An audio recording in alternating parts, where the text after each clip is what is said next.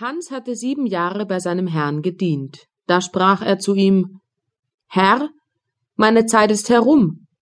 Nun wollte ich gern wieder heim zu meiner Mutter. Gebt mir meinen Lohn. Der Herr antwortete Du hast mir treu und ehrlich gedient. Wie der Dienst war, so soll der Lohn sein. Und gab ihm ein Stück Gold, das so groß als Hansens Kopf war.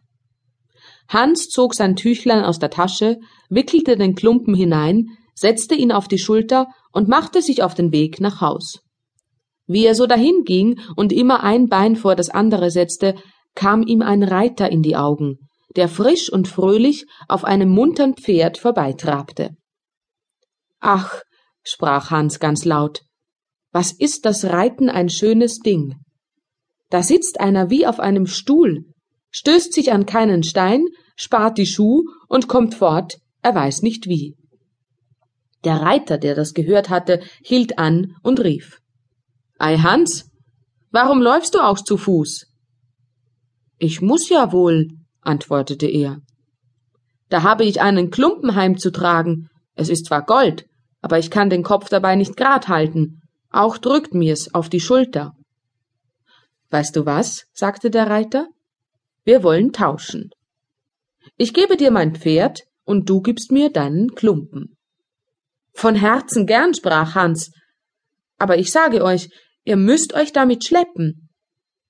Der Reiter stieg ab, nahm das Gold und half dem Hans hinauf, gab ihm die Zügel fest in die Hände und sprach Wenn's nun recht geschwind soll gehen, so musst du einfach mit der Zunge schnalzen und hopp hopp rufen.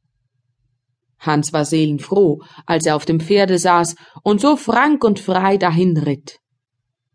Über ein Weilchen fiel's ihm ein, es sollte noch schneller gehen, und fing an mit der Zunge zu schnalzen und hopp hopp rufen.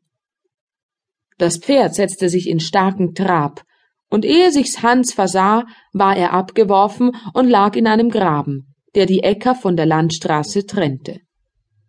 Das Pferd wäre auch durchgegangen, wenn es nicht ein Bauer aufgehalten hätte, der des Weges kam und eine Kuh vor sich hertrieb.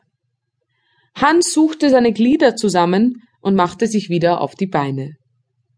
Er war aber verdrießlich und sprach zu dem Bauer Es ist ein schlechter Spaß, das Reiten. Zumal wenn man auf so eine Meere gerät wie diese, die stößt und einen abwirft, dass man den Hals brechen kann. Ich setze mich nun und nimmermehr wieder auf. Da lob ich mir eure Kuh. Da kann einer mit Gemächlichkeit hergehen und hat obendrein seine Milch, Butter